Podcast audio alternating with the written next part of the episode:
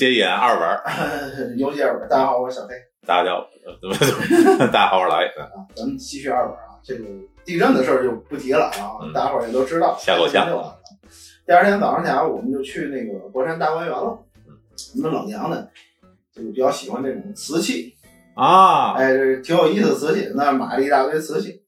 这个大观园这个铜铁磁锡木，大大观园这个景点，我上回跟老爷去过一趟，嗯，还有大地老师咱一块儿去。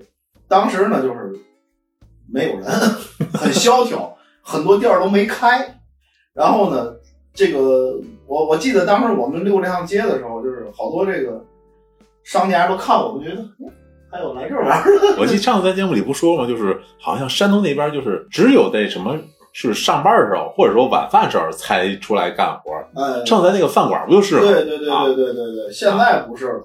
现 在我在那儿大观园第一件事是找停车位，咱当时就直接我就是随便找了个地儿就扔那儿。啊对呀、没觉得有什么这个现在不行，现在是估计可能淄博带的比较火，这个嗯人真多，而且不光是咱当时那条街，它外面延出来了很多小摊儿，特别多的那种摊位，卖各种各样的瓷器啊，挺有意思的，人真的特别多。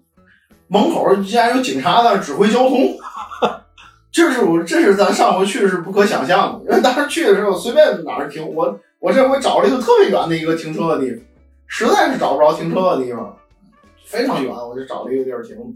然后上午买了点东西，我说差不多了，人因为那逛也就是半天嘛，对半天的时间逛的也差不多了。你有带什么土特产了？回来了？买了点瓷器啊，买了不少瓷器。我妈妈喜欢那个荷花缸，买了一个荷花缸。嗯，然后呢，我我媳妇儿买了点杯子呀，还有一些小玩意儿什么的，一些小摆件儿，挺好看的，都不贵。哎，我挺好奇，你给孩子买点什么玩意儿？孩子不喜欢啊？哎，他一般，一般啊。嗯，他跟他妈妈一块儿逛的，我跟我妈妈一块儿逛的。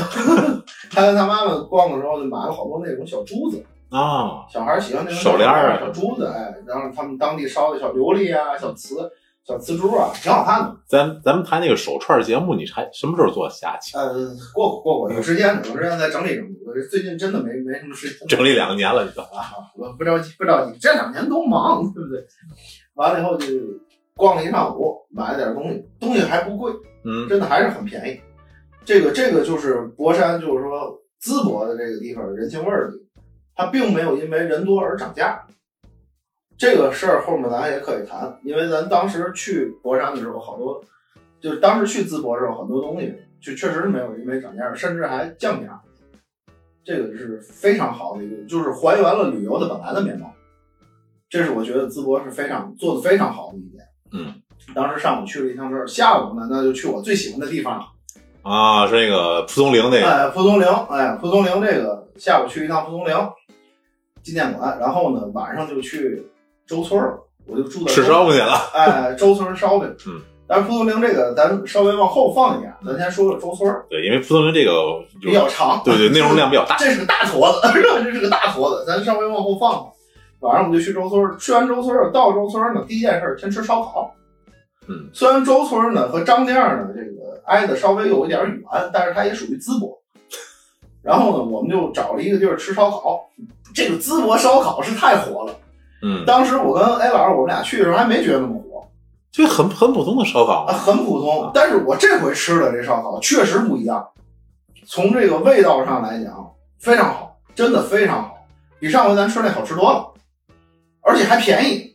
啊。我们四个人买了一个九十九块钱的套餐，因为当时我我我爱人就说咱们网上他是网上有团购，嗯。有什么有牛肉的，有猪肉的，有什么这个鸡肉的，还有一些蔬菜的。然后说我们四个人，我来一个四人汤，嗯四人套。后来那个老板说，你们有老人有孩子，你们千万你不要点四人套，你听我的，你点三人套，你绝对够吃，四人套你吃不了，不够在家。不够我们在家。嗯，这个我们就听取这意见，九十九块钱。哦，九十九块钱的一个，还是一个当地就排名前三的一个，网上排名前三的一个烧烤店，吃了一顿，吃完了以后，最后的结果就是回又回不去酒店了。我说再溜达溜达吧，不行，真的吃不动了，真吃不动了。加了几瓶啤酒，加了几瓶饮料，花了一百二三十块钱。那么便宜吗？然后加了给孩子加了点土豆片什么乱七八糟，一百三一一百二三十块钱，四个人。咱上回咱三个人吃了将近三百块钱，酒贵，也没喝多少酒。我没喝多少酒我们，俩也没喝太多。我觉得那店里有大地老师股份，你知道吗？让大地给坑了。对对对，而且那个地儿吧，咱上回去那地儿特别远，它那周围只有烧烤店，什么都没有。对，我这回去的时候，旁边就是周村那个古长城，就咱上回去那古长城，古商业。咱上回去的古咱长城，去周村的时候，当时去那个买周村烧饼地方，不有一个那个？哦，给唱歌买醋那个地儿，对对对，商业商业街嘛，嗯，就在那那个地方旁边，走路到那儿也就五分钟，这是很繁华的一个地方，大家伙儿可以参考一下这个消费指数，我觉得非常合适，真的非常合适。然后当天晚上呢，就我们也去那个古商业街转了一圈儿，我跟他说，我说上回我跟老老 A 来的时候，就是赶上五点以后进去，五点以后不要票嘛，对，然后我们就。我就说，我说那肯定不要票，咱转一圈儿吧，简单的，就简单溜一圈儿。当然，好多店都没开门啊，因为太晚了，那会儿都八点多钟。然后灯光还是不错的，然后转了一圈儿回去。路灯了，呃，也不是，它里边有一些个，就是还是灯光嘛，就是还是不错的，照个相什么的还挺漂亮。回回家了，回酒店住了。第二天早上起来又去周村这个古长城，你得转呐。对，哎，头天没去，然后发现不要票了，就免票了，这个地儿已经免票了。嗯，那个卖票的那些设施都拆了，就是说他非但他他火起来以后，他非但没有就是说继续收费，他甚至把以前一些收费措施给取消了，他把门槛都给你去了，对吧？门槛儿都给去了，真的去了，没有了。然后我觉得这点儿特别好，嗯，然后里边的一些个东西，当然还跟咱上回差不太多，这个我觉得没有什么可介绍的。当然周村烧饼可以买一买，吃一吃，挺好吃的，然后价格也不贵。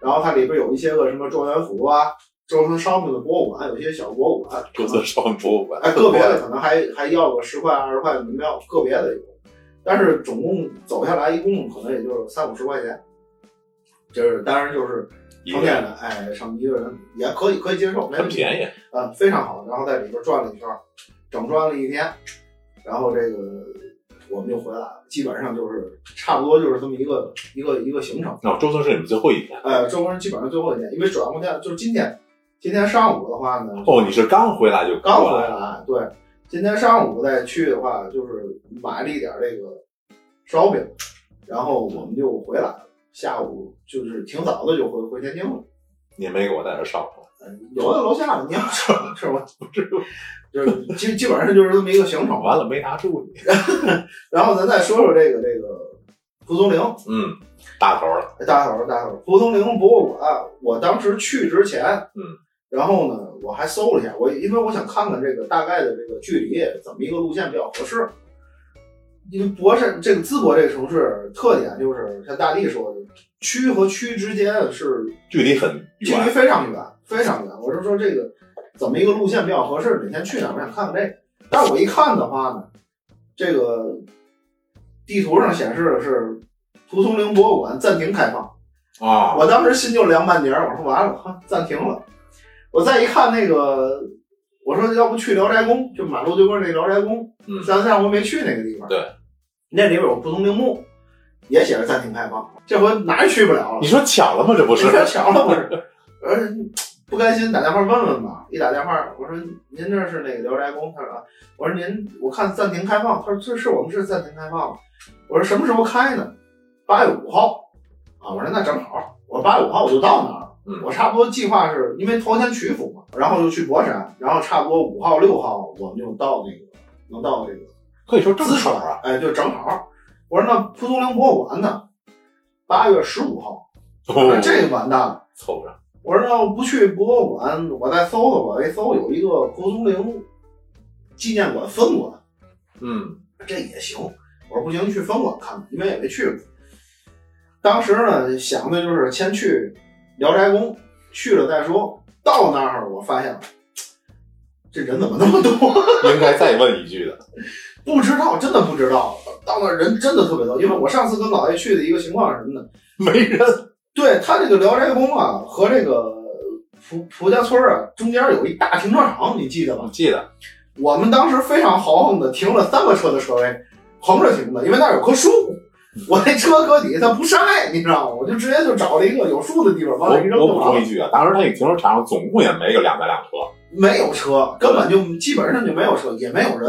对，咱当时想找一个保安，说问问看看这车停哪儿，收费啊？保安中暑了。都就就找不着人，整个那都是空的，你知道吗？然后当时是蒲松龄博物馆是，我记得好像是四十一张票，是二十一张票。二十吧，然后我记得挺便宜的。哎对，然后那个聊斋宫可能也是二三十一张票。完了呢，那个聊斋宫呢，就是其实是一个什么？当时感觉就是一个那个小花园那种感觉。然后因为蒲因为它有一个铁门拦着嘛。对，因为蒲松龄墓在里边。后来我们当时想，行，没啥可看的，不行就不去了。我们主要是去那个博物馆，而且那天我记得特热，对，特别热。我们去两天也挺热，嗯，但是人更多。他现在那个停车场啊，就是缩小的特别小，然后就都改成摆摊儿了，哦，全都是那种搭的那个帐篷摆摆摊儿，然后就七扭八歪、七扭八歪，来回来去在在里边转，那人多的啊，就是真是就是人挨人人挤人，到处都在放刀郎那首歌，哦，这个就是最近特别火的那个《罗刹海市》。然后呢，这个罗刹海市讲什么呢？罗刹海市这故事啊，是咱不说刀郎那歌啊，啊他讲这故事的，一会儿我们给大家伙儿好好讲讲，嗯。因为后面有一个，我想有一个荐书的一个环节，因为咱们有一个荐书系列，然后推荐大家伙儿喜欢看《聊斋》的可以可以荐书一下，然后那个我们就进去了，我说这个咱先别进聊斋宫，我因为我问了一下聊斋宫这个这个情况，我说这个在哪儿买票？他说免费了。I'm free。哎，对，free 了。我说这好，我说那那那那一会儿再去吧。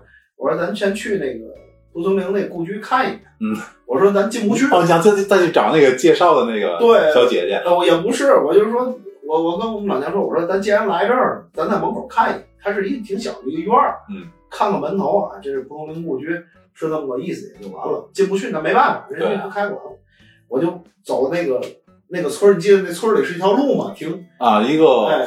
呃，我记得好好几个分岔路嘛，对，有一个挺小的一条路，然后走没多远，旁边就是那个蒲松龄那故居，就那一条路，我就走了得有小半个小时，人都降了，就是挨着走。我都想象不到。我也没想到，我说我上回来不这样儿，我上回我跟安老师我们俩上回来的时候，连条狗都没看见呢，真的就啊好像有条狗，特别就是我天，不是跟狗没关系这个事儿，就这一趴跟狗没关系，但是特别清静，嗯，真的是没有人，也没有人，也没有什么都没有，我们就顺着就过来了，特别清静。但是我到那儿以后，我一看，我是真的不一样，真的不一样。然后呢，这个蒲松龄博物馆还开着门儿，啊，这为什么他修馆了开门了？这里边人满了，被迫营业，就是因为实在太火了，他不开，实在是就怕人把门给砸了，你知道吗？然后我那这两天我我我在那个网上刷那个抖音，因为我在当地，可能经常能刷到当地抖音，嗯然后底下好多人评论就说，这个是全国唯一一个被迫营业的景点儿，他整修了，他没有办法。我我进去看了一下，就是咱那个去的蒲松龄那博物馆那个最主要的那间房，就是《聊斋》那间房。嗯，上面那大梁折了，大梁是那个年久失修，它坏了，所以这两天修那梁呢，呃，就把那屋子给给给盖起来了，那屋子当然进不去了。然后我一看这么多人，门口倒是能免费预约，也也免费了，他也免费开放了，呃管不全啊。我估计可能修完了以后，可能还是免费开放。嗯，然后我预约预约还预约不上，然后我就跟他说，我说，但是当时已经很多人都预约都能进去了。我说这个蹭蹭吧，那只能是蹭蹭了。我说这个家里有老人，有孩子，嗯，看人那山东好客之地，对吧？他们不行，你不没预约不能进，人家不可能那么我蹭蹭我不进，对，人家 太恶心了。人家一看哦，有老人有孩子，确实是啊，那你们进去吧，人不多，你们进去吧，我们就进去。哎，他也挺挺人性化挺人性化的，我们就进去。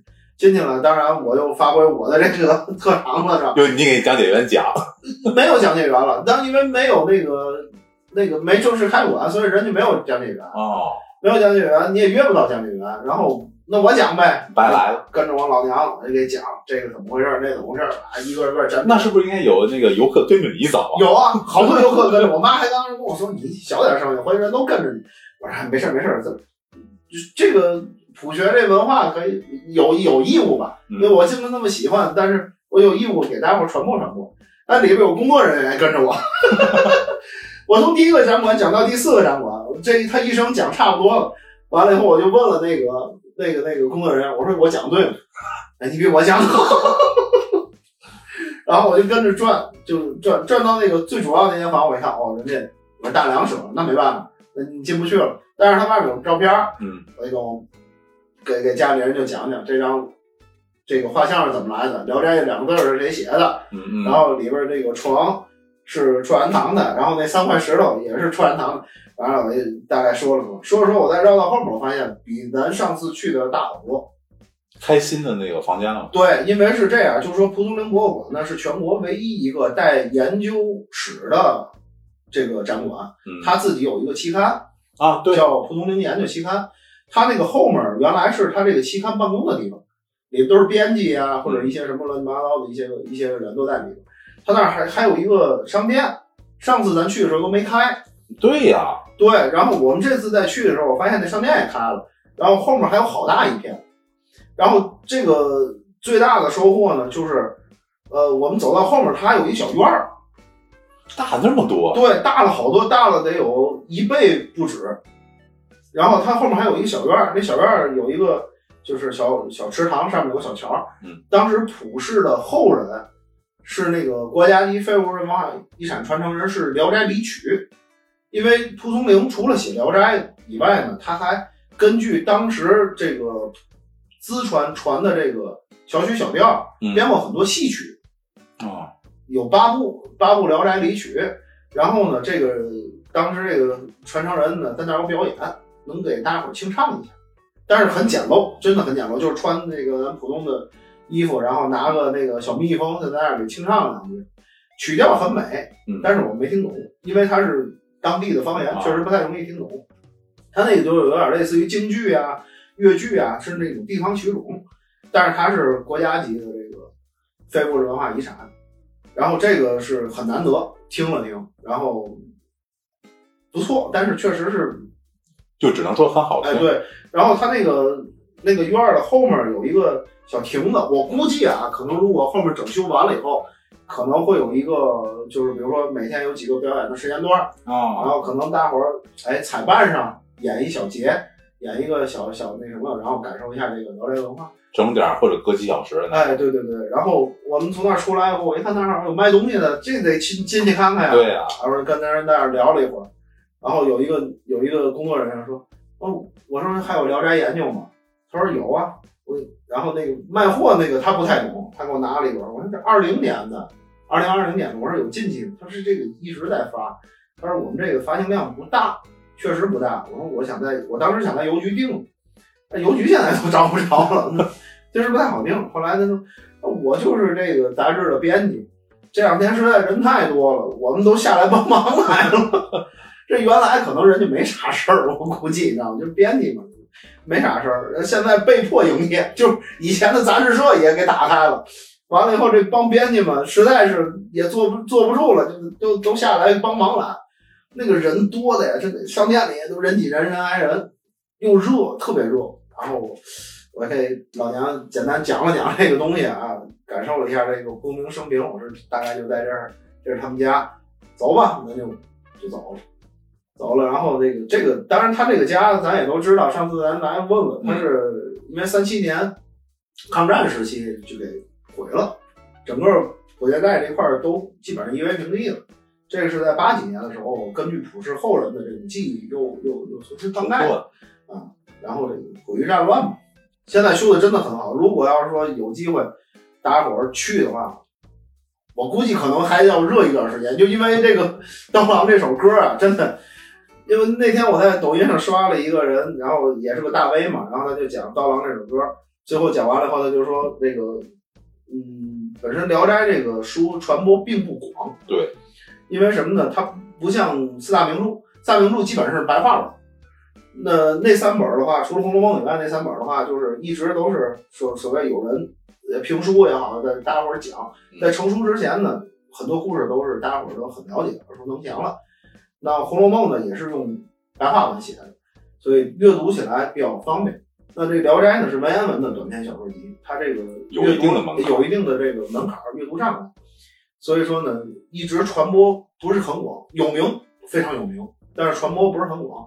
但是没想到这一首歌一下就火成这样，而且他最后说了一句，就那大卫说了一句话：“这蒲松龄是淄博人。”就是现在烧烤特别火的淄博人，大家伙儿有机会去烧烤的话？一定要去一趟那个。完喽，完喽，我一下这人都中过来了，引流了！真的引流了。然后这个，你想这个这个这么多人里，就是好多人就是三步一个直播的，两步一个直播的，啊，大家伙儿做那做那杆儿，哎杆儿，然后还有一哥们儿穿的跟宁采臣一样，反正各种稀奇古怪的人都有。然后我当时觉得还有点别扭，因为什么呢？就是说，嗯，这个没想到蒲松龄以这种方式又火了一遍。但是呢，后来我想想，火就是这些人来看蒲松龄，看博物馆，有多少人是真正喜欢聊斋？就是他这帮人来得多快，这个劲儿散散的可能就。会有多快。他有多少人可能是真正喜欢聊斋？有人有多少人看过这个《老聊斋》的原文？有些人听过王伟观评书，对，甚至那是可能也是京津这一代的人，可能对评书的这种感觉更深一点。就是说，甚至就是说，现在那么火的《罗刹海市》，有多少人真正看过《罗刹海市》的原文？可能都不多。但是呢，就应了郭德纲说的那句话了：先搞笑，嗯先搞笑，不搞笑就太搞笑。对，就先别让就是人把这个，先把这个别别把他们忘了。对，先把告诉人们，我们有这么一道伟伟大的著作，大家伙儿都愿意蹭这个热度来，钱来了就是好的对，就比不来强。哪怕这帮不知道的人里边有一半有十分之一愿意去了解一下原作，分之一，有一两个他可能变成聊斋迷了，嗯，这个会想着看看普学，甚至我们这次做节目，然后能达到一点点传播的这种效果，我觉得都是好的，就是对我们这个所谓传统文化传承都是做了一一点微薄的贡献。力。对，对，一点微薄的贡献。然后从蒲松龄博物馆出来以后，我们就去那个聊斋宫了。上回咱没去那个，嗯，修的还是挺好的，一个花园，挺大的一个花园。然后呢，它里边主要景点呢叫就叫聊斋宫，就有点类似于那种鬼屋一样，它里边有好多那种就是各种各样的这个什么花皮啊、狐狸精哎，啊，对对对，然后什么棺材里嘚儿坐来个人啊，就就，当然他八几年修的那个，呃现在看就很简陋，嗯，光影效果很简陋，但是我也没去，因为那个带着老人比较不方便。我就想去的地方就是蒲松龄墓，因为上次没去，那里边有两个主要景点，一个蒲松龄墓，一个柳泉。它有一个泉真没听过。它有一个泉，这个泉呢过去叫满井，这个村儿以前就叫满井村儿。嗯，后来呢，旁边长了一些古树，就改成柳泉村。蒲松龄就好柳泉，啊，蒲松龄姓蒲，名松龄，这个好柳泉，又柳泉好又好建是臣。对他好柳泉，又好建臣。嗯，这个所以他有那么一号，然后这个大家伙儿就看看柳泉，看看这个才子营，当然这个热度也确实是比较会蹭。这聊斋宫挂了一堆灯笼，聊斋宫反面罗刹海市，所有的地方都有罗刹海市，然后这个不停的在外面循环道堂的这首歌，热度真的炒起来了，非常。就到哪种程度，我最后走的时候，我那个车这回那那那停不进去那个地方了，都戒严了，我就停在那个山坡上面，田地里边，就是旁边那是就是农田，还还种着玉米了，还没熟呢，我就停那旁边了。等我出来的时候，四面的路，我出来的时候已经下午五点了，嗯，四面路往里进车，不 还往里进车，我都出不去。我在那儿磨叽了半个多小时，我才出去，绕了一大圈儿，才把我妈妈还有我媳妇儿、孩子给接上，还走了老长的一段路。等我，你想我四点半从那个聊斋宫出来的时候，聊斋宫门口排队往里进聊斋宫，就下午四点半，一直排到火箭站门口。罗刹海是晚上排，那我不知道他晚上营业到几点，原来的话可能也就到晚上五点多钟。嗯，然后就是一直从聊斋宫那儿排到那个那个门口，就是人越来越多，一点不见少。我一开始进的时候可能还稍微少一点，等我出来的时候，我发现人更多，就就人越来越多，都不见少。我当时想，我说这个真的是网络的这种力量太强大了，没想到是是这么一个情况，人真的很多。哎呦，这这个挺好，我觉得还是挺好的。这个蒲松龄可能都没想到他会以这种方式又火了一把，玩命的火了一把，很火了一把。你说这时候要有个什么妖啊怪在这采阳气，这车子走不了道。直接就成仙了，直接就成仙，直接就成了，知道吗？这不用那个什么了，直接就成了。然后呢，后来这个这个在这个就去周村的这个间隙，我又去了一趟那个那个聊斋书馆，嗯还有一个地儿叫聊聊斋书馆，在西，它在西铺村。西铺村呢，就离这会儿又稍微在周村那个区，但是离这个地儿还离蒲松龄故居比较远。这个是什么地方呢？是这个毕自严府。嗯他是个毕自严是个明朝的尚书，他到了清朝的时候他就不当尚书了。然后呢，他是这个请蒲松龄在这儿设馆教书。啊啊，蒲松龄的这个一生大概有四十年，将近四十年的时间都是在这个毕家教书，然后在这儿也写了不少《聊斋》的篇幅，然后是蒲松龄写书的一个馆，这馆就没有人了，因为就是不知道很少很少有人知道这个地方，很少有人知道这个地方。我去了看了看，看了看呢还是不错。门口有一个这个，它那里边有一棵树，蝴蝶树，特别漂亮。这个我我问问里边那工作人员，他说这树八几年还活着。后来开馆了以后呢，好多人也不在意，喝点什么热茶呀，把茶根儿都往那底下泼，就 直接就给那树给泼死了，也挺可惜的，挺漂亮一棵树，现在等于就是成个摆设了，那也挺可惜的。但是这个馆呢，就是真的是稍微就差一点，一个特点就是蚊子特别多，蚊子巨多无比，往你咬的，因为没有人。你要人多的话，可能还能分散一点儿。这人少，咬的实际是挺厉害，那不就是吃饭时上一个菜，间隔老长时间，对对对上一个菜歘就歘就没了。但是好不容易来菜了，好蚊子这通咬，孩子也受不了，老人也受不了，没待太长时间我们就出来。它也很小，然后呢，还有一个就是它那个展品啊，就是说有些个东西不是说特别的规范，嗯，因为它里边有一些个展品是错误，我看了一下是错误，它它摆了一个 A 4纸印的一个一个一一一个《聊斋》，写的是清河亭刻出来，一看就不是清河亭，那个是手稿本儿，反正不太规范。我想找他们工作人员说说，找不着人了，我这散了，蚊子咬死了。蚊子可能给咬死。就就就那个那个馆原来十块钱，现在可能也免，现在也免费了。那大伙儿有机会要是想去呢，也可以去看一看。但别信，呃，反正稍微就是稍微差一点，确实差一点。而且你看他那个是是尚书府，嗯，他就三进院子。你再看蒲松龄他们家，可比这院子大多了。那蒲松龄是穷秀才，这是个这是个尚书，这国家的一品大员，他们家在三套院子，那好老大一片。所以现在这修的这东西也不知道哪个是真的。不老还原。哎，对，不老还原，但是就是他给那环境还是非常不错，嗯，非常非常不错。就就没想到这个蒲松龄一下就火成这样。就等于我这次去的话，就去了三个地方：蒲松龄的故居、蒲松龄墓，还有蒲松龄这个教书的这个地方。啊，当时还落了一个地方，这个这个八大局。八大局我落，这我当时来之前，我问一下大弟，我说八大局人多吗？大弟说现在可能人不是那么多了。上当了吧？上当了，找不着停车的地儿，还是找不着停车，绕了好几圈儿。我一看旁边有一商场，我停那底下去了，花点钱花点钱停那底下去。但是八大局人真多，真特别多。他那个现在等于就原来是个菜市场，现在就变成一小吃街了。啊，但是呢，你一看你一提小吃街，觉得哎没什么意思，对吧？什么长沙臭豆腐啊，嗯，红炸大鱿鱼啊，也有，呃，确实也有。但是更多的，他还保留了他原来的那些东西，就是说什么呃什么紫米饼啊，什么佛山炸肉啊，更多的保留了这些东西。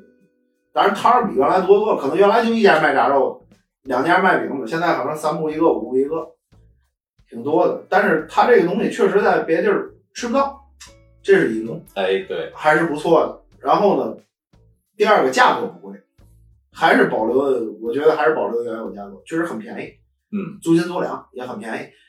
但是呢，就是说它有这个萝卜快了不起泥这种情况，就这个饼呢，有的那个紫米可能刨的不那么透，哦，就是有点儿稍微有点儿口感差。哎，口感稍微可能就是像看这个外形，你能想象它那个口感，但是其实可能达不到那个软糯的那个程度，就是因为它卖的多呀，对吧？它等我这转这一圈回来，有好多卖差不多人就关门，确实是没有了。嗯，关门还是不错，总体来讲还是不错的，价格比较便宜。然后呢，它这个淄博当地呢，除了这个八大局以外，它在旁边就是又弄了一些地方，因为这个山东文化名城嘛，淄博嘛，文化名城嘛。完了以后，他就有一些个画家呀、书法家呀，在那儿写写扇面啊，画特别多，都是写扇面、画扇面的这种这种摊儿，竞争也比较激烈，东西也不贵，纪念意义也比较好，可能大伙儿有机会可以去看一看。但我不知道这个热度能持续多久？持续多长时间。但是今天在网上也看了一个人说，这个淄博最最今年来讲，真是老天爷追着喂饭。对，今年上半年就这淄博烧烤，就是火到任何一个烧烤摊儿都得排队。但是我这回去的时候，当然热度那也降好多了。你到你找能找着那个有空着座位的烧烤摊儿了，嗯，那大家伙儿也都放松一点儿。那对于他们来讲，其实也也是一个 也是一个解脱，终于没有那么多人了，是吧？然后，然后这个热度刚刚降一点儿吧，罗上海事儿，罗刹海市。哇，这首歌一下起来以后，没想到蒲松龄这，我真的没想到这么多人。因为我上次跟哎老师我们去淄博就觉得哦，这个可能就是一个呃三线或者四线的一小城市。下午两点，我们俩找地儿吃饭都没有开门的地方，就是这么一个地方。我还把包丢了。嗯，对，当然后来又找着了，但是没想到现在能变成，就突然间一下子就变成这个状态。所以就是，尤其这两次短时间之内的这种对比，我觉得还是很明显的。而且就是说，它是一种正向的东西，它里边有它这个城市的这种管理者的这种智慧在。就是包括他一开始一火，马上人家提出来一个，我们虽然火了，但是不能缺斤短两，不能这个恶意涨价，不能这个旅游城市那些个坏毛病，某南啊、某岛啊，就那种什么大天天价大虾呀，什么什么玉器什么宰客啊，什么那个旅游什么导游那个那个不买东西不让下车，给你弄死这儿，衣柜不能有，有我们就谁破坏这个环境，我们就破坏你，这个是看得很清楚的一点，我觉得，而且它确确实实在热度特别火的时候，包括现在热度已经回热的时候，还能保持这个当时的这个初心，我觉得这是一个城城市管理者是它由一个爆款变成一个常驻的一个现对象。对对，它让它变成一种常态，就是不要那么多人去综这种热度，但是呢，就是说我还能维持一个比较好的一个状态。现在人还很多，还是很多，特别多的人。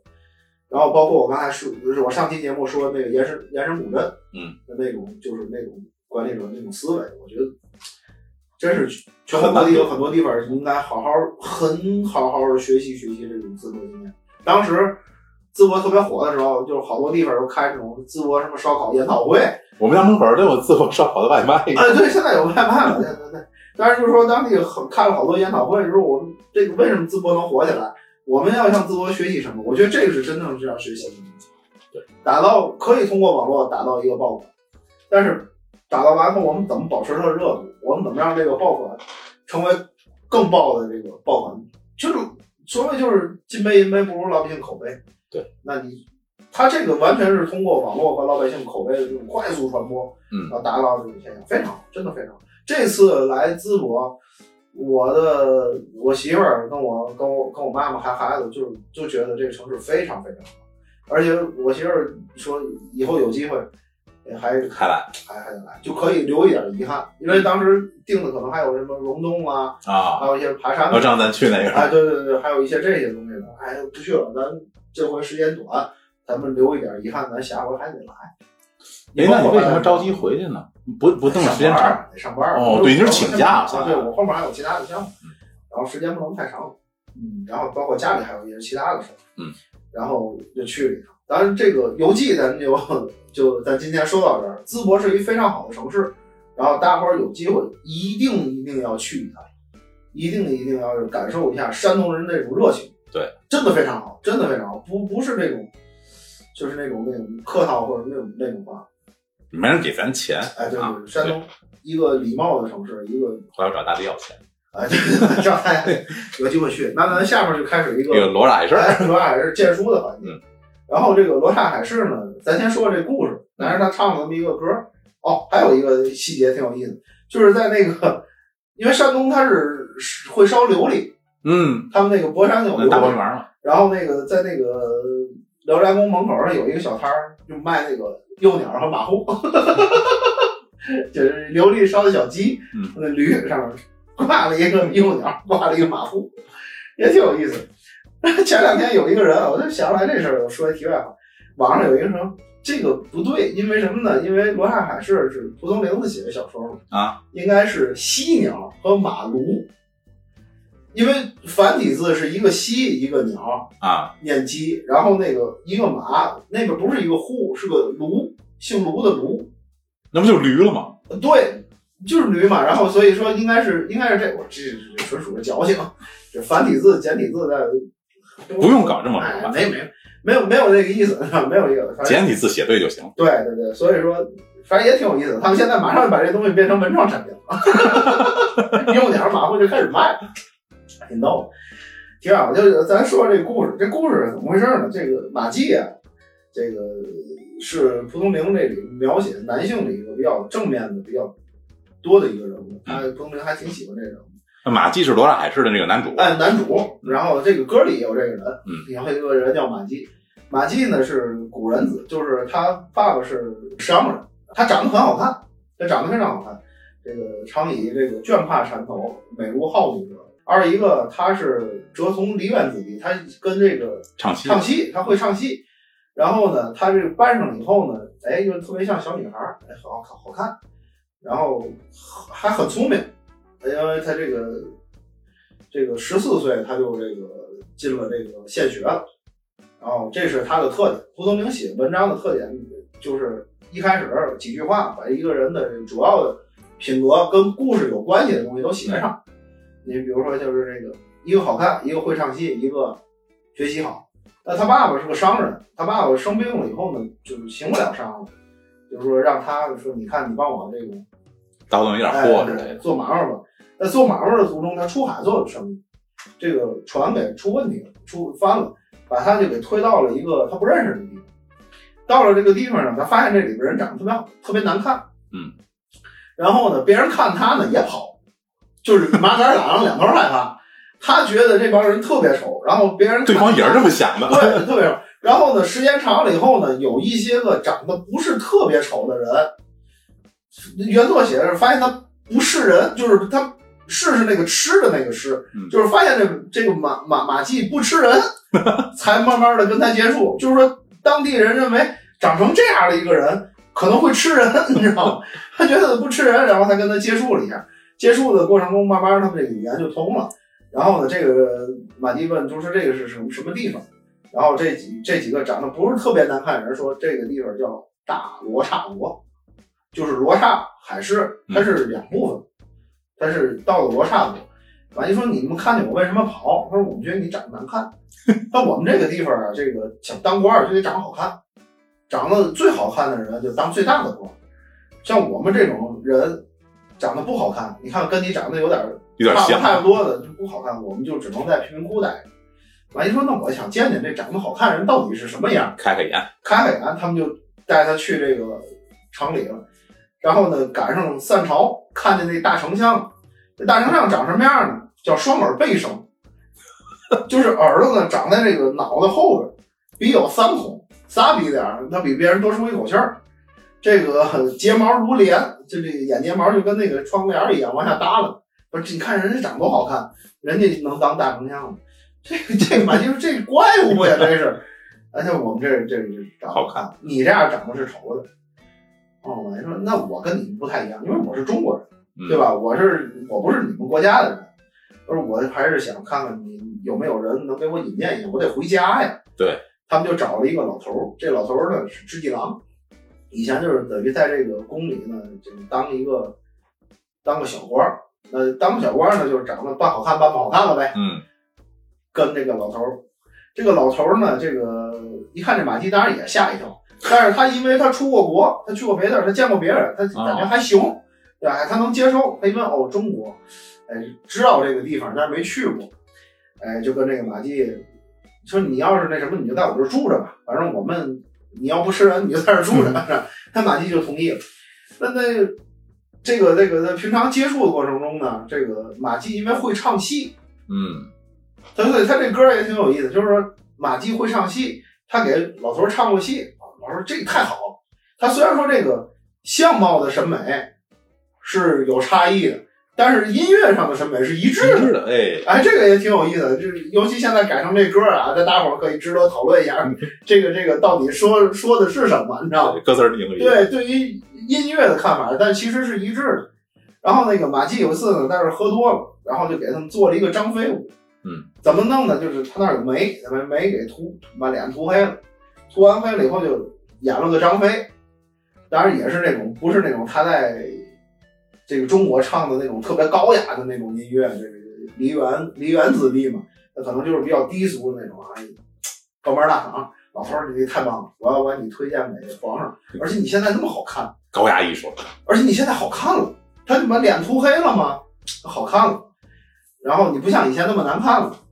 然后这马季觉得，哎，我把脸涂黑了反倒好看了，他就觉得，行了，咱先见皇上吧。见完皇上以后，皇上也很喜欢，一个长得那么好看的人，做娘娘吧。对，脸又那么黑，完了以后你又会这个这个这个这个这个曲音乐，对，留在我这儿，我给你一个下大夫，就官拜下大夫。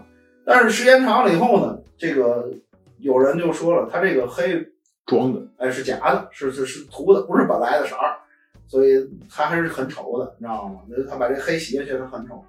然后马季又不想什么呢？这个叫异面目而图容显，就我不愿意改变我自己的本来的面貌，然后取得这个去讨好这个讨好其他的这种权贵。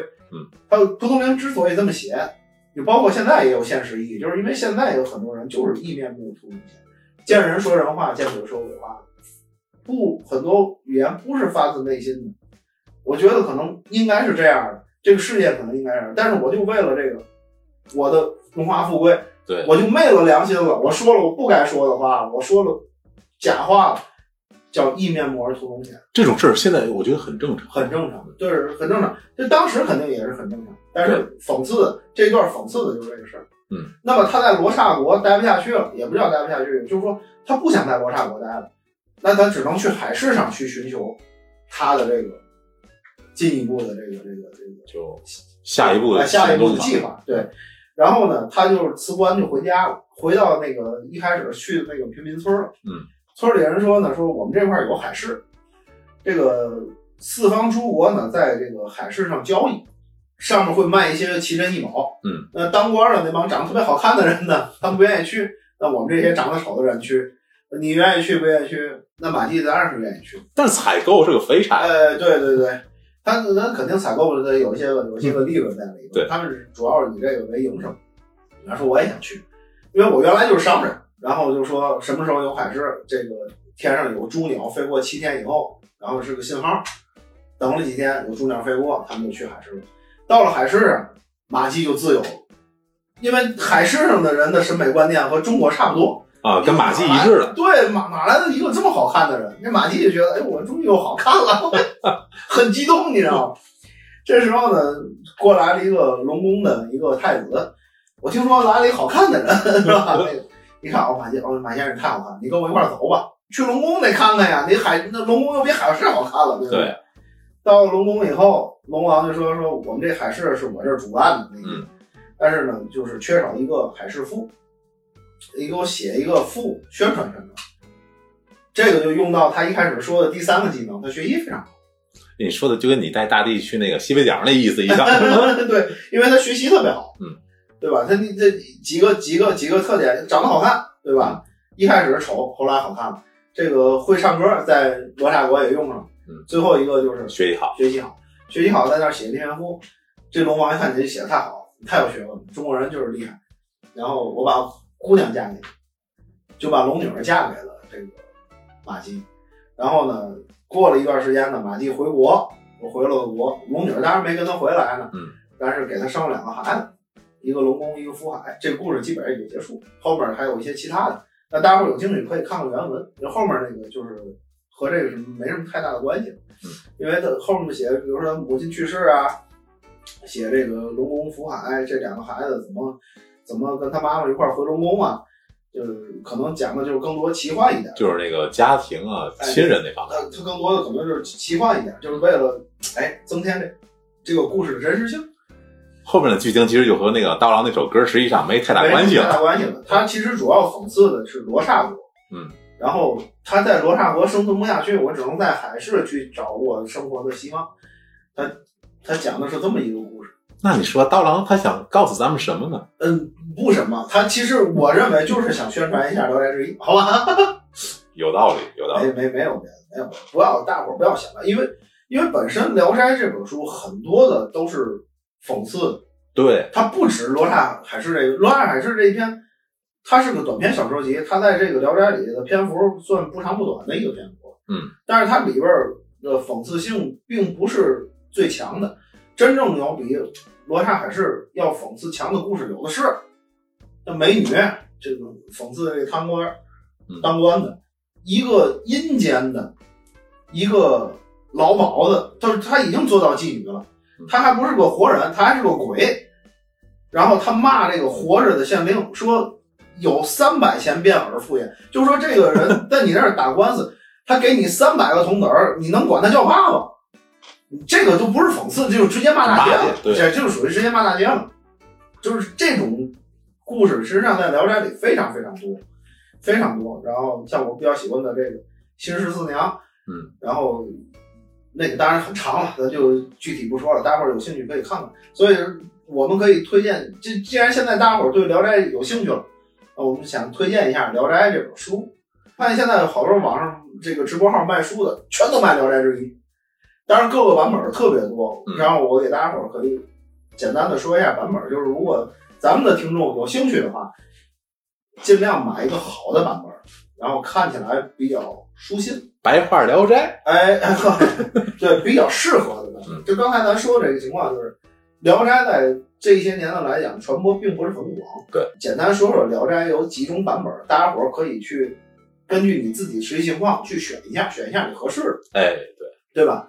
这个《聊斋》呢，《聊斋志异》这本书是中国古典小说中非常特别的一本书，它是唯一一个有作者手稿的。哦，那太难得了。对，因为你像你像这个《红楼梦》是不可能有曹雪芹版本的，就是曹这个这个是曹雪芹写的，我找不着一本书，就是曹雪芹写的，这没有。这是你自己写的吧？对，都是抄本嗯，都是抄本，《西游记》啊，什么《三国演义》，可能最早都是抄本，没有说吴承恩写的《水浒传》，你拿过来这本书是吴承恩写的，原本儿原本就吴承恩写的，没有。但是《聊斋》是有，有蒲松龄的手稿，呃，蒲松龄在死后把这个手稿给了后人，就是留作纪念。从这个山东逃难到了东北，就是辽宁那一带，然后呢，解放以后呢，就是在五十年代初，上世纪五十年代初，然后把手稿捐给了国家，所以这个手稿半部手稿在辽宁省图书馆，还没在博物馆。那这点儿我希望辽宁如果要是那什么的话，把这个东西拿到博物馆，让大伙儿看看，那蹭一下蒲松龄刀郎的这热度。那那些真正想看手稿的人，不就奔辽宁了，就搞活那儿的经济了？对，那可以蹭一下，对吧？对我估计可能辽宁都不知道有的手稿在哪儿。没办法，它这个东西国家一级文物，现在在辽宁省图书馆地下室放着，不展出，不对外展出。啊，嗯咱只有半部是个残本，只有一半四卷。呃，《聊斋》应该是有八卷啊，分卷这个事儿也比较麻烦，咱就不提了，咱就说它是有八卷，啊，有四卷。然后呢，在蒲松龄死了以后，五十年左右，嗯，有一个出版商出过《聊斋志异》，叫清河亭课本。嗯，这个版本呢，就是一直到解放之前，就是差不多都是这个版本。当然后来这个周村的有一个县令也出过一个版本，嗯，就是差不太多，嗯，区别不是特别大。然后解放以后呢，我们当然发现最有意义的版本就是手稿。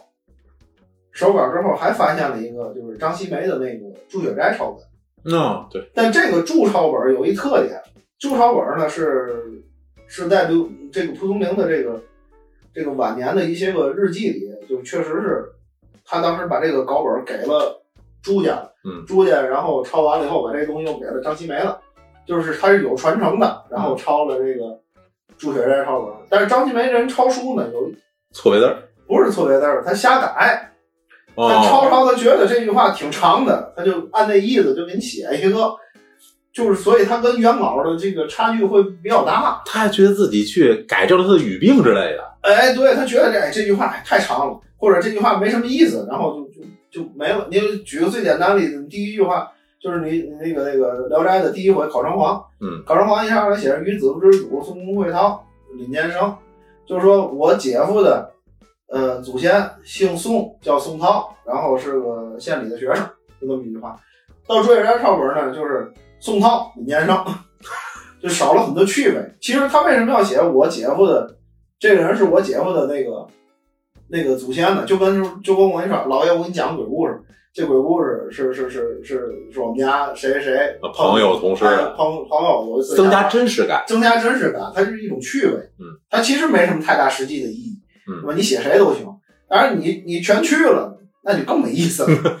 所以就是这种东西特别多，所以朱元璋在抄的过程中，很多东西就他觉得没什么意思，他就直接就就去了，就抄的比较懒。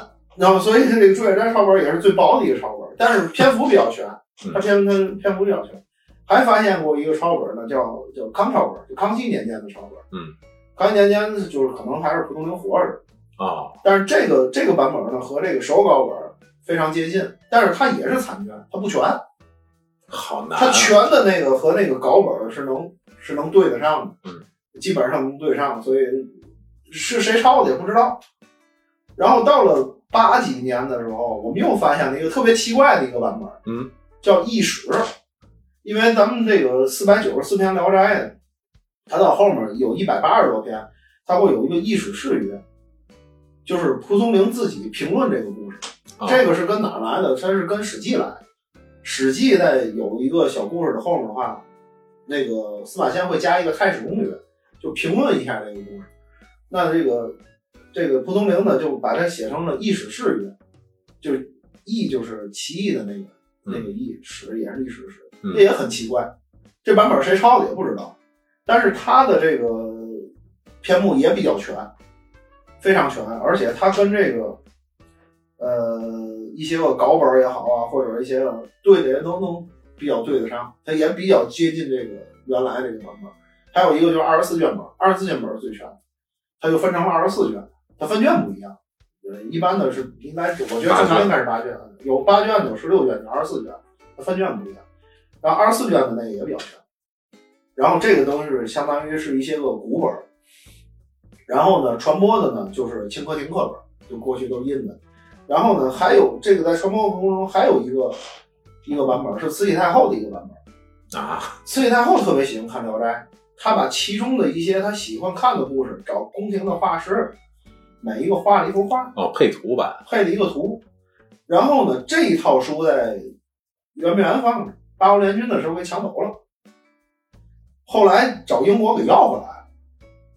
这是等于是《聊斋》两个版本的国家一级文物，一个版本是手稿手稿，还有一个版本就是慈禧太后看的那个，当然它那也不全，嗯，但是那个里边出来的东西也是从清课亭课本里摘的，摘的，嗯，然后也不是很全，就基本上就是差不多这一个。后后来还有当时清朝还有一个人好事的人，就是拿那木板画画了一套，他那个是每一个都配图的，叫图咏版，嗯，那个贵啊就是每，一个都太图，但是他那个图没有慈禧太后那好看，慈禧太后那是彩的，彩图的，这个呢就是木板刻，就只有轮廓嘛，光有轮廓一个画，它是每个都有图。那个呢，跟那个清河亭课本是一模一样，那就是带个图。哎，这个现在大伙儿也能买着，也能买着。但是，但是这本书呢，就是石板印的，就是可能字迹不是很清楚，而且它是竖版，竖版繁体字，读起来比较费劲。啊然后呢，这个这都是古代的一些个版本，流通版本和手抄本。嗯，近代有一个人叫张友鹤，啊，这个听说过，听说过啊，张友鹤呢是上海古籍出版社的，然后呢，他在上海古籍出版社当时出了一个三绘本，会校、会注、会评本。这个三绘本的特点是什么呢？他把所有的这种他见过、当时见过的这些个稿本和抄本，还有这个当时发的清课亭课本，就合在一块儿了。他是做了一个校注，就是说不一样的词，他认为哪个可能更好一点，去校一下。然后呢，然后当时还有很多的这个带评语的版本，那单明伦啊、冯振鸾啊、王云阳啊都评过。嗯，然后他把这些个评语都合到这里边，就出了这么一个集大成版集大成版。这个工作量非常大，嗯，非常大的一个工作量。但是他做了，这前人做的一个，但是张先生呢，这个上个世纪七八十年代就故去了啊，他没有见到一十本。就是还有二十四卷本，可能他没见过，就这两个比较好的本是没有没有见过，所以他这有一定缺憾，嗯，有一定的缺憾。而且这个版本呢，我们现在目前有两个版本，就上海都是上海古籍出的，一个呢是这个赵小鹤当时出的这个版本的影印版，它是那个有点类似于活字印刷的那种出来，字你现在能买着，但是字迹不是很清楚，哦，因为它那个印的它不是那种电脑排版的那个印子。它字迹不清楚，而且它是繁体，也是竖版的，我阅读起来门槛太高所以。读起来比较费劲，而且个别字不是清楚，但是比那图影版的那个要清楚，那还十克的呢，那个你知道吗？那比那清楚多了。然后后来上海古籍呢，就因为这事儿呢，又出了一套三绘本简体的这个电脑排版的，嗯，但是这套书得卖四百多块钱，就是有点有点坑人了，有点坑爹了。但是这个这个版本呢，是现在影响最大的一个版本。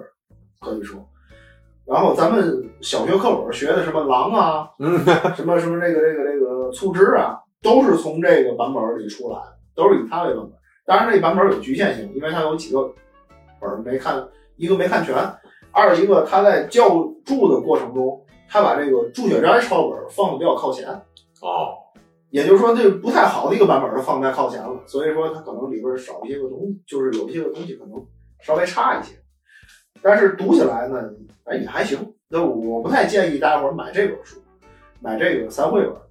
然后呢，这个在九六年的时候，人民文学出版社人独行出了一个全绘本，就是跟就是意思是跟这是一样的，它叫《全教绘注集评》，好难念。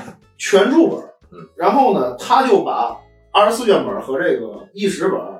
给加进来了，把朱雪斋抄本给放后边，他出了这么一个就更全，这是现在可以说目前来讲应该是最全的一套聊斋了。那一般的聊斋是四百九十四篇，嗯，它可能是五百零三篇，我要没记错的话，因为多的那几篇呢是有其他的一些版本可能把别人写的一些东西给收录进来了，就是可能考证不出来是蒲松龄写的，嗯，它都在附录里，他是。你要想看全了，比如说我真的要把《聊斋》看全了，那这个是最全的。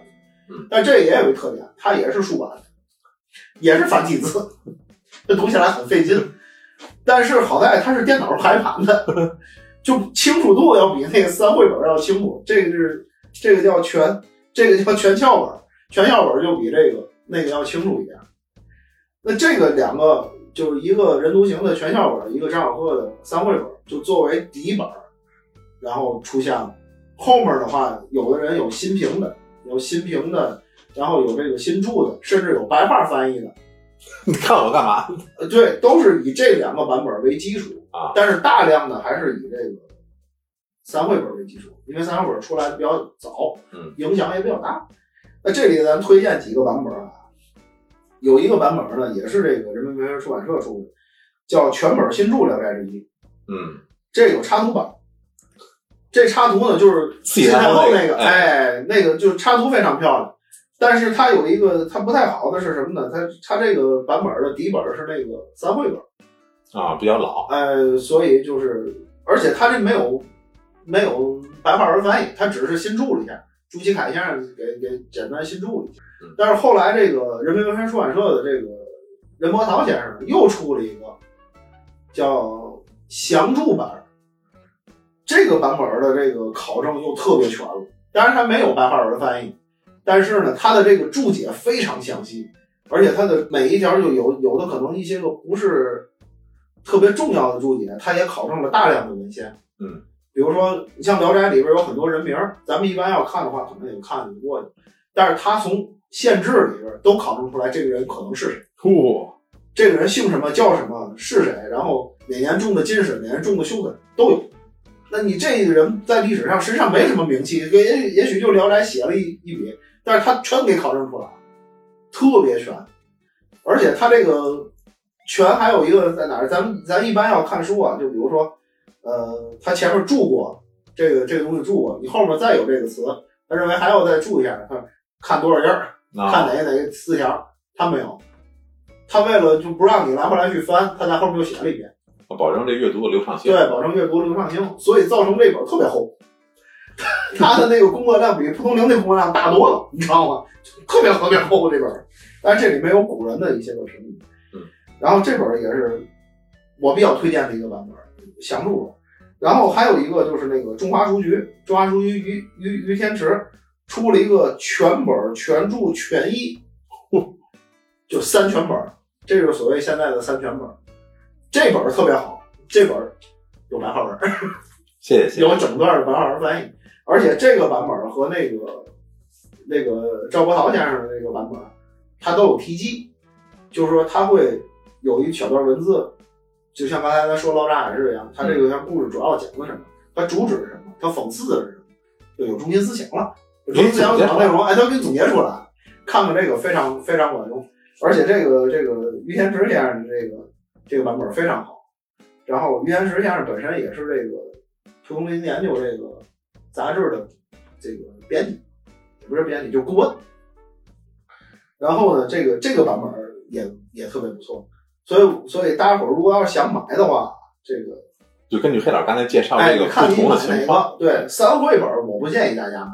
嗯。然后你要是能看懂三绘本儿，你不如买这个全教本，就是人人人博年呃这个这个这个这个任任独行先生的这个全教本。然后如果你要是说实在阅读有点费劲，那你就买这个中华书局的这于天池这先生这个带白话文翻译的这版本。如果你要是想看画，你就买那个朱其凯先生的人民文学出版社那个版本。如果你要是想进阶的去研究它，真的我这是想研究它，买赵国涛先生的那个详注本，就基本上是这么几个版本。如果你要是说还想我还想看相关的东西，没了。有有有陆大荒先生，哦，陆大荒民国时期著名的谱学家，《聊斋》上面那个就是《聊斋书房》那“聊斋”那两个字是陆大荒写的。嗯。陆大荒先生有一个蒲松龄年谱，不不厚，挺薄的一个小册子，就是记录了蒲松龄这一辈子每年都干过啥。然后呢，山东大学马瑞芳教授，就是原来当时在那个百家讲坛讲《聊斋》的那个那老太太，嗯，她写过一本叫《环游人幻游人生蒲松龄评传》，嗯，讲了这蒲松龄一生，挺厚的一本书，写的非常好，可以看看那个。然后还有一个特别有名的研究蒲松龄的人叫袁世说，袁先生写过很多这个蒲松龄的这个相关研究的这个书，可以买一套蒲松龄这个袁世说文集看看，就就基本上就是这些。因为我家里的这个这个蒲松龄的这个书呢，基本上就是像上海古籍，当时我小时候最早看的《聊斋》，就是白话、纯白话文出过一个，我我有，那时候太小了也不太懂，看过。然后于天池先生的这一套，任伯年先生的这个这个任独行先生的这个全教本，三会邵小鹤先生三会本，然后这个朱其凯先生的这个新注本，还有这个赵赵国焘先生的这个详注本，我还斥巨资买了一套手稿本儿，因为稿本儿这个只有沈阳出版社出，他这书出太贵了，定价两千多。买啊，当然我买的没那么贵啊，就是打折买的也得七八百，那个是最贵的。但是我刚才给大家伙推荐的这些书呢，如果你现在在网上一些书店买，基本上也就是一百多块钱，嗯，不会特别贵，但是书都很厚，质量都非常好。然后大家伙儿可以根据自己的情况去选择你适合你的这个入坑版本。咱再简单说，就是说全教本就是带以前的那些个人的过去的评语，其实也很有趣味，嗯，特别有意思。举个简单例，有一篇叫《喷水》，嗯，喷水大概讲的是就是有一个人，然后呢，他要这个当官儿，他当官儿之前呢得去趟北京，在北京呢就随便租了一个院子，晚上呢就闹鬼了，院里闹鬼，有一个人在院里噗噗噗喷水，有个人在院里有水，鬼，有鬼，有鬼在喷水，喷水呢，把他妈妈给吓了一下。嗯，第二天呢，这个再过去一看，这个老太太给死了，给吓死了。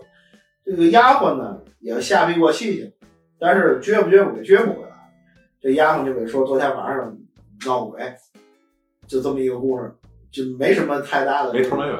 哎，有头，这就是头尾基本都，反正就没有什么太大意义，就是闹鬼这么一个事儿。然后呢，这个事儿就有意思在哪儿？就是评论这个《聊斋》的人有个叫王于洋的，嗯，王于洋说这人我认识，就你写这人我认识，这人是我一同事。我原来在四川当省长的时候，他在我这儿当孽差，哦，就是他是公安局局长，我是四川省省长，他是公安局局长。这人呢，少年失孤，三岁他妈就死了，所以这事儿肯定是假的。然后后世的在评的，像冯卓伦也好像那个那个那个大明王也好，于洋先生说的对，就是这事儿就很尴尬，你一知道吗？键三连。就这是很尴尬。但是你要再看手稿文的话，它也有这篇。嗯。然后呢，蒲松龄在后面又写了一下，王阳说这事儿是假的，我觉得可能也是假的，就特别就特别有意思，就特别有趣味，就跟那个网上发个帖子，底下马上跟帖一样的。特别还有一个也有意思，那个《聊斋》里有一篇口技，嗯，咱们学过一篇口技。咱们三年版。对，不是不是，咱学的和他那个不一样，咱《酉阳杂记》里的口技。哦，他那个就是《聊斋志异》里的口译，这是两篇，但是意思差不多。王阳呢，当时就写了一篇，这个好像跟你们哪篇里面我忘了，具体忘了，嗯差不多。嗯，然后后世再说说这个于洋先生记错了，这个是另外一篇，就是咱学的那篇口技，跟这差不多。他说那篇文章啊，我给你抄一下啊，是什么样的？写下来是一人进山砍柴啊，怎么怎么着？这然后底下有人有人于洋先生有错的时候，因 为王于洋当时是这个文人领袖，嗯，就是他说的话就就有点类似于郭沫若那种感觉啊。你看他也像他也记错了，大伙儿恨得你知道吗？基本上就好像在那个群聊一样，艾特一下那艾特一下你，那特别有。但是这里边隔了好几百年了，但是大伙儿就互相吐槽。就是你要是看那些评论，就这种东西特别多，非常好玩儿。有都活人非打打不可。哎，对对，还有还有冯中郎，我记得当时也什么说这个地儿写的痛快，我主要是不会喝酒，我要是会喝酒，我得好好喝一回。他自己就写，主要是我不会喝酒，我要是会喝酒的话，我得好好喝一壶。这地儿写的太痛快了，就类似于这种，就特别有意思。就古人其实很洒脱的，然后他那个里好玩的东西其实挺多的，大家伙儿可以选一下。但是你要看这个，刚才咱说的于天池也好，或者是朱其海、赵伯桃的这些先生呢，他就没有这些古人评论。想看古人评论的，买人人不人人独行先生，想这个读的痛快，买于天池先生；想这个进阶一下，买这个赵赵伯桃先生。就这几个版本，大家伙可以自由选择一下，都不贵，都一百多块钱，都不贵。别像我似的买那个稿本 没什么没什么没什么意思，那个是收藏确实收藏用，也尽量不要买其他的一些像三十多块钱全本《聊斋志异》或者说白话《聊斋》，那个没什么意义。你就真当个故事看了。哎，那个确实当看完以后什么都留下，那个没什么意义。那种现在也很多，我觉得那种书就是那种出版垃圾，嗯，就是废纸，就纯是废纸。有好多做的装潢非常好，三十块钱一套，四十块钱一套，全本儿人家里边有罗刹海市，大伙儿赶紧买，赶紧冲！我是现在怎么怎么着？那个东西买来以后，就是除了占地儿，没有什么其他的。读读完了以后，可能也就当普通小说就过了。它里边深层次的含义，一些个讽刺的一些个东西，一些个内容需要作者想让我们知道的东西，全都没有，全都没有。所以读书还是要选好的版本，对吧？好，那今天这个荐书的环节也就到这儿了。今天这节目聊了很痛快，好我是不会喝酒，会喝酒那就好可以。好，好，谢谢大家，谢谢大家。谢谢黑老师，谢谢黑老师。好，那就这样，再见。今天聊到这儿，谢谢黑老师，好，谢谢大家。谢谢大家，拜拜。